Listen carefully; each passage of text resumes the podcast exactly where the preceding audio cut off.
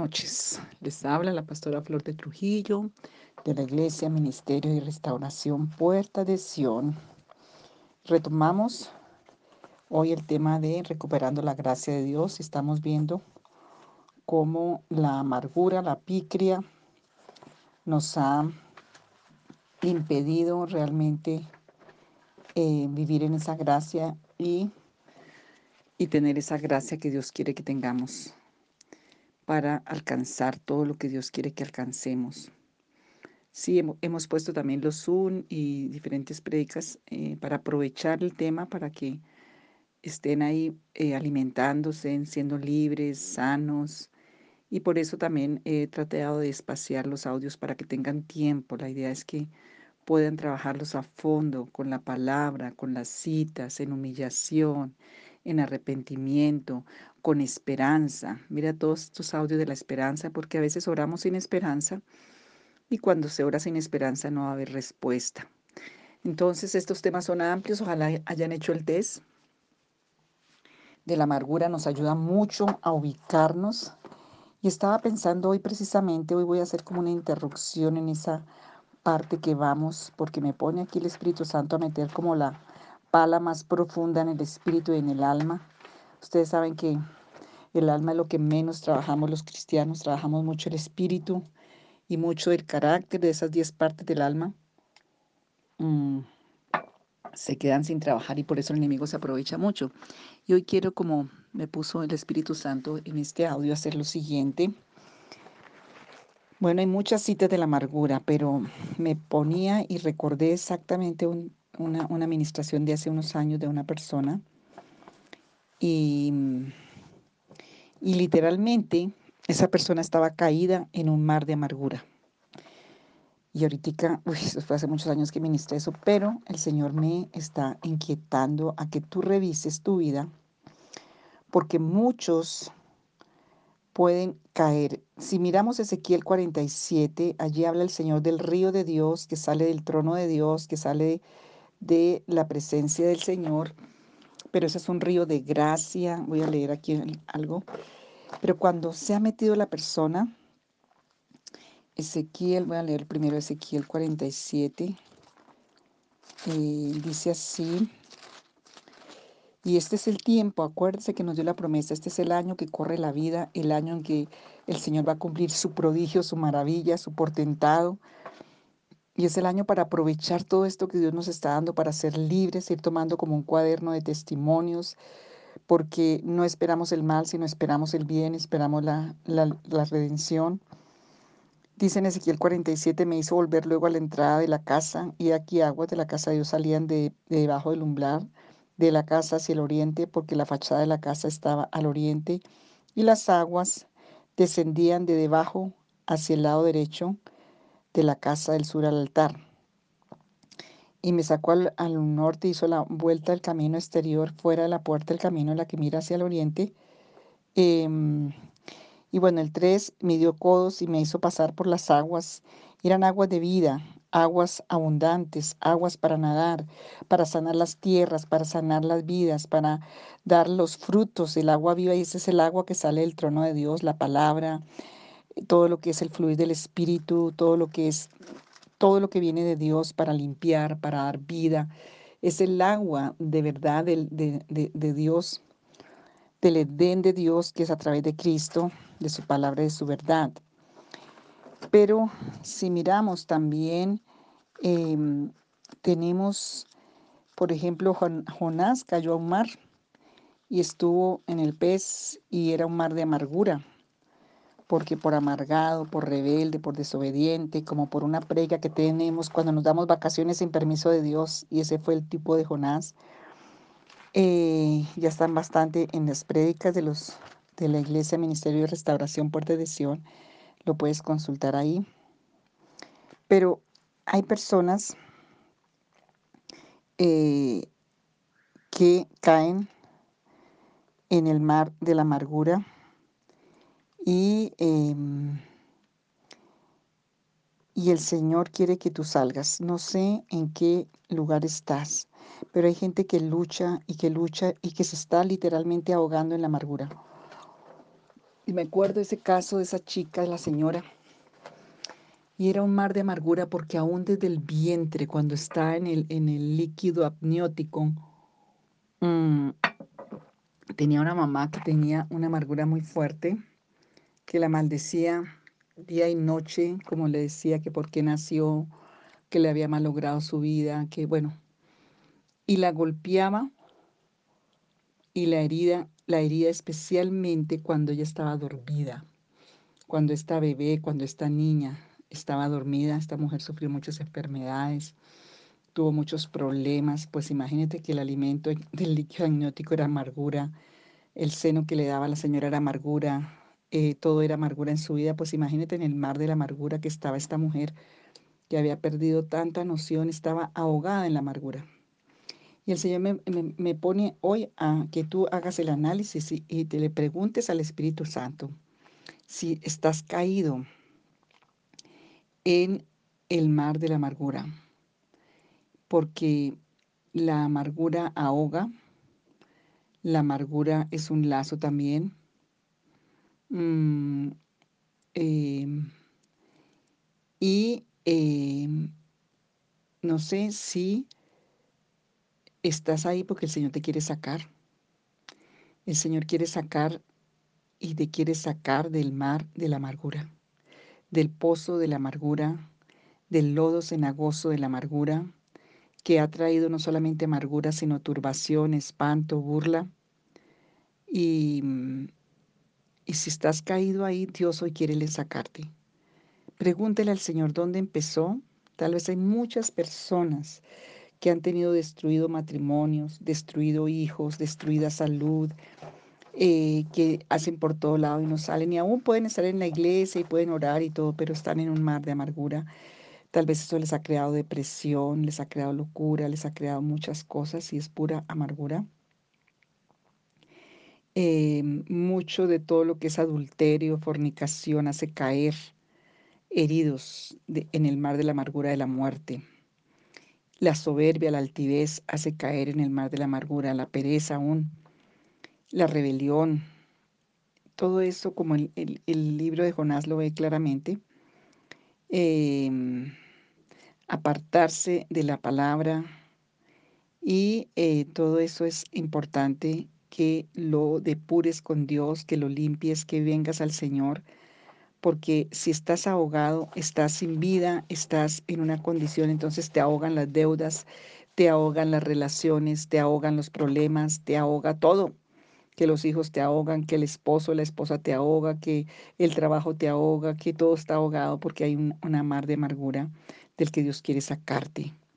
Y, y hoy quiere el Señor que tú lo, lo registres en tu espíritu, en tu conciencia, que le pidas al Espíritu Santo, porque allí David lo, decía en el Salmo 42, Él me hizo sacar del pozo de, de la desesperación y también hay pozos de amargura y también hay pozos de contienda y todos estos pozos también, pero hoy ese mar de amargura que te ha tenido en el vacío, que te ha tenido sin rumbo, eh, y por ejemplo, vemos a un propio Jeremías que se sentía así en Lamentaciones 3.3, dice, y me rodeó de amargura y me rodeó de, de, de, su ira, y él estaba sintiéndose ahogado, ahogado en el mar de la amargura.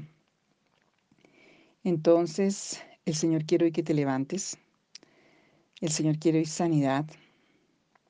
El Señor eh, quiere que tú te, te levantes en esta hora, que aceptes la palabra, que aceptes la bendición de Dios, que aceptes la vida, que le clames a Él para que Él te saque del mar de la amargura. Ya es tiempo, ya no tienes por qué estar más ahí, ya no tienes por qué estar más ahogado en ese mar de amargura.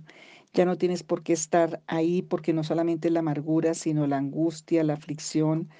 Y, y ahí el Señor te saca de la boca de la angustia, de la aflicción que ha traído también la amargura. Es hora de levantarte, es hora de salir, porque el Señor tiene una libertad para ti, eh, hay muchos que no solamente están caídos, sino en cárceles, debajo de la tierra, en amargura. Y vemos en Ezequiel 37 también, el pueblo estaba ahí. y pierden toda la esperanza y se pierde la gracia y se pierde la bendición. Y el Salmo 56, 12 y 13 dice, porque ha librado mi alma de la muerte y mis pies de caída, para que ande delante de Dios en la luz de los que viven. Eso es lo que Dios quiere, sacarte para que vivas. Él levanta, Salmo 107, 41, de la miseria al pobre. Y si estás ahí en un mar, el Señor te levanta. Él es el Dios que vino a levantar. Hay levantamiento. Él levanta al pobre al menesteroso. Él levanta a los oprimidos, levanta a los caídos. Él, el Señor está para levantarte hoy, para que tú renuncies a toda forma de amargura, para que tú clames a Él, para que hoy aceptes la gracia y aceptes el, la dulzura y aceptes que el Señor bebió el cáliz de la amargura en la cruz, que el Señor tiene una ley de clemencia, que tiene una ley de levantamiento, una ley de justicia y de libertad. Y eso dice Isaías 63, 9. Porque el ángel de su faz los salvó, en su amor y en su clemencia los redimió y los trajo y los levantó. Eso es para ti hoy. Isaías 63, 9. Y hay también esta promesa que está en Amós 9:11. Yo levantaré el tabernáculo caído de David, cerraré los portillos, levantaré sus ruinas, lo edificaré. Y mm, el Señor quiere sacarte. Si tu alma está en, es un mar de amargura, el Señor quiere hoy darte sanidad, porque quiere traer vida, Él quiere traer bendición a esas aguas. Vemos que Elías sanó las aguas proféticamente. Y si miramos, al, perdón, Eliseo, pero si miramos Eliseo, eso fue una, una, una, una facultad que Dios le dio a Eliseo después del arrepentimiento. Porque recuerden que Eliseo maldijo a unas personas que murieron, a unos jóvenes, porque en él había amargura. Ezequiel también trae amargura. Pero Dios le da la restauración a Eliseo y él puede orar para sanar las aguas. Entonces, tenemos que permitir que la palabra entre a nuestra alma para sanar esas aguas amargas que salgan no pueden dañar más tu alma, ni tu espíritu, ni tu cuerpo. Es día de levantarte y salir de, ese sueño de muerte, porque ese, en esta administración esta mujer estaba, daban, le daban unas crisis que quedaban como muerta, como en depresión, tenía muchísimos em, ataques cuando dormía y, y, la mente estaba en un peligro muy grande, pero el Señor le recordó y la sacó del pozo de la, del mar de la amargura. No sé, pero si el Señor me puso hoy para hablar de esto es porque hay personas que necesitan esta palabra y hoy el Señor tiene esa palabra de, de levantamiento. Él ve y Él te salva y Él te sana. Pedro cayó en ese mar y se hundió, pero el Señor no se puso amargado, el Señor no lo regañó, sino que lo sacó. Y, y hoy el Señor quiere sacarte de todo mar de la amargura. También otra parte que quiero hablar, porque vamos a orar por eso, es que hay serpientes en la Biblia. Isaías 51, 9 al 11, em, que tienen que ver con la picada de la serpiente, que es una picada de amargura maligna, venenosa. En la Biblia y en el contexto habían muchas serpientes, la cobra, em, que en Egipto se llamaba Nef, que también em, el símbolo del mal era tifón, una serpiente, la víbora y la cascabel, bueno, todas estas serpientes venenosas. Y vemos todas las culturas nuestras indígenas, nativas, que adoran y tienen en alguna lugar de la deidad a la serpiente, Egipto, eh, todos los cananeos, y aquí en nuestras tierras también lo vemos. Y habían eh, serpientes de diferentes deidades como serpiente de mm, la mujer, la serpiente Teof, madre de Dios, serpiente de estrella, em, culebras, fiestas de culebras, vemos en nuestras culturas tan atadas por el ocultismo todo eso y eso trae una amargura demoníaca en el espíritu y en todas las áreas del cuerpo que también Dios quiere sanarte y liberarte. Mm, el culto y la adoración y veneración a la serpiente se le denomina ofiolatría, ofiolatría, y eso se hace en culturas. Em, Para muchos pueblos, comer y beber en específico partes o el cuerpo completo de las víboras significa adquirir temibilidad, astucia, poder, grandeza, etc. Incluso dominar el efecto del veneno se convirtió en un ritual para los cananeos. Actualmente es todo lo que se llama el espiritismo, que se siguió practicando. En varias culturas se ocupa la figura de serpiente como símbolo de sanidad y consideraban parte del cuerpo para ejercer curaciones. Muchas etnias o tribus ocuparon a las serpientes para adivinar, presagiar y hacer arte de magia, maldiciones, rezos, maleficios, etc. Mm, hay muchísimo en estas culturas. El pueblo de Israel convirtió en Dios la serpiente de bronce que hizo Moisés cuando sufrieron mordidas de serpiente y morían por haber tentado a Dios con el maná. Eso está en números 21, 4 y 5 porque estaban amargados, quejosos, quejumbrosos y todo lo que tiene que ver con eso tiene que ver con la picadura de la serpiente. Aún en los tiempos del rey Ezequías, el cual le llamó Neustán, cosa de bronce que ya adoraba el pueblo. Entonces tenemos diferentes tipos en la Biblia, hablan de la serpiente de la tierra, del agua, de la peña, de, del desierto, del cielo, la serpiente voladora. Y todas esas em, invocaciones y cosas, obviamente van a traer tanta amargura y tanta desgracia a las vidas. La Biblia lo habla allí en, en el capítulo de Isaías 27.1. Dice que el leviatán, la serpiente eh, antigua, la serpiente veloz, tiene que ver con toda la perversidad sexual. Si estás luchando en ese tema, tienes que renunciar al veneno del leviatán, la serpiente veloz, que es la encargada de traer tanta maldición. Voy a leerles rápidamente todas las citas, ustedes las buscan, los lo trabajan. Vemos Deuteronomio 8.15, números 21, 4 al 9, que ya lo, lo dije. Job también habla, Job 23.8 hablan del Leviatán. Isaías 27.1, Job 41, Salmo 74.14. Entonces, serpiente veloz, perversidad sexual, y esto trae una amargura terriblemente en todas las áreas sexuales, en todas las áreas de carácter, de, de todo. Leviatán, serpiente tubertuosa que vuela, es todo lo que tiene que ver con el ocultismo. Esa amargura de del Leviatán es terrible. Eh, el dragón es, tiene que ver con la idolatría, serpiente del cielo, en los astros, todos los que creen en los astros. Esta idolatría, Job 26:13 Em, y em, también tenemos la serpiente del agua. Y así como hay una amargura, mar de amargura, hay personas que están ahí. También hay personas picadas por la serpiente del agua eh, para vivir. Eso está en Apocalipsis 12, 15. Y es la persona que vive una vida arrastrada, amargada, ahogada, inundada, destruida en tantas situaciones serpiente de tierra que vive y que se mueve en el polvo. Polvo comerás todos los días de tu vida. Génesis 3:14. Polvo tipifica luto, duelo, aflicción, muerte, vergüenza, derrota, eh, sal, maldición. Em, todo lo que es salido, o sea, como azufre, como todas esas cosas horribles. Y en el Salmo 72.9 lo podemos ver también. Sepulcro, Polvo eres y al polvo volverás, Génesis 3.19, Job 7.21. También tiene que ver con dolor, con ira, con esa ira que va más allá de lo común. Tiene que ver con la serpiente de la tierra, la serpiente que está ahí. Y hay mucha gente que vive bajo esos efectos, en la amargura, y todo eso detiene la gracia del Señor.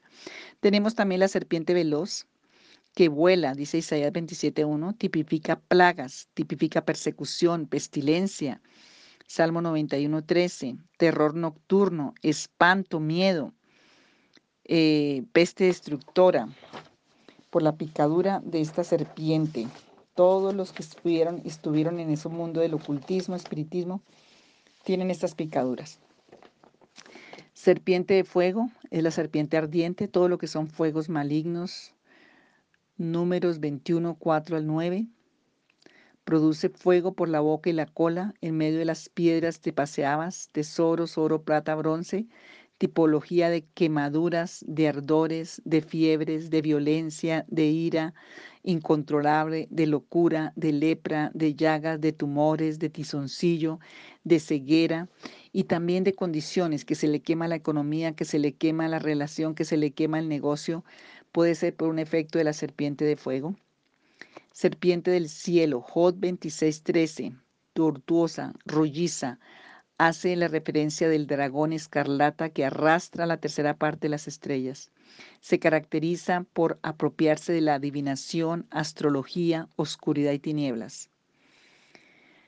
Todo eso produce una amargura demoníaca, una amargura destructiva, algo que es impresionante cómo las personas están afectadas. Escorpión es tipología de em, Deuteronomio 8:15, de hacer daño, de atormentar, de sufrimiento, de angustia, de dolor, de ardor, de comezón, de castigo. La acción es picar con la cola, es la traición. Apocalipsis 9:10, Primera de Reyes 12, 11 al 14. Vamos a dar aquí porque se nos va lado y no podemos ni, ni orar. Entonces espero que revisen su vida en esas áreas revises eh, el, Señor. Y hoy no voy a hacer oración, hoy voy a hablar de algo que me puso el Espíritu Santo, porque sé que esta palabra la necesita alguien que está oyendo estos audios. Y la voy a hablar. La oración la dejamos para mm, la próxima administración. Hoy la tarea es mirar las citas, preguntarle al Espíritu Santo, orar, desear salir si estás envenenado de la serpiente, que el Señor traiga su sangre, su palabra, su bálsamo, que el Señor revele que salgas de, esa, de ese mar de la, de la amargura, que se rompa ese poder sobre tu vida. Pero el Señor te quiere animar hoy porque te dice así, hijo mío, hija mía, aquí estoy. Cuando pases por el valle del temor, de la dificultad, alza tus ojos hacia mí, porque bendeciré todos tus valles. Me reuniré contigo en el valle y te hablaré tiernamente. Te devolveré tus viñas, tus bendiciones, tus promesas. Te haré que tus experiencias en el valle sean una puerta de esperanza, como dice la palabra. Allí en Oseas 2.14, en el Salmo 23, en Joel 3.18, en Isaías 35, 1 al 7.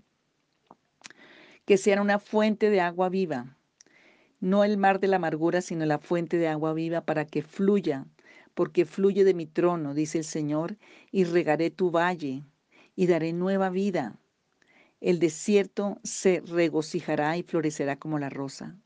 Fortaleceré tus manos débiles, mírame a mí, créeme a mí, te he restaurado la esperanza para que te levantes y me mires, porque yo soy tu fortaleza.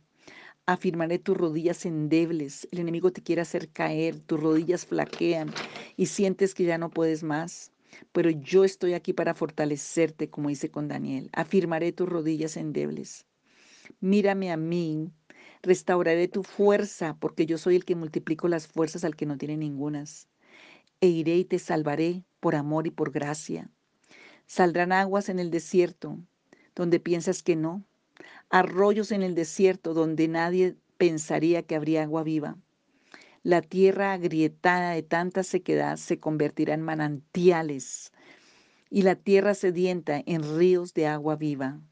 Levántate, hija, hijo de Sión, levántate porque aquí estoy yo. Yo soy el que soy. Aleluya, Señor. Recibimos esa palabra. Amén.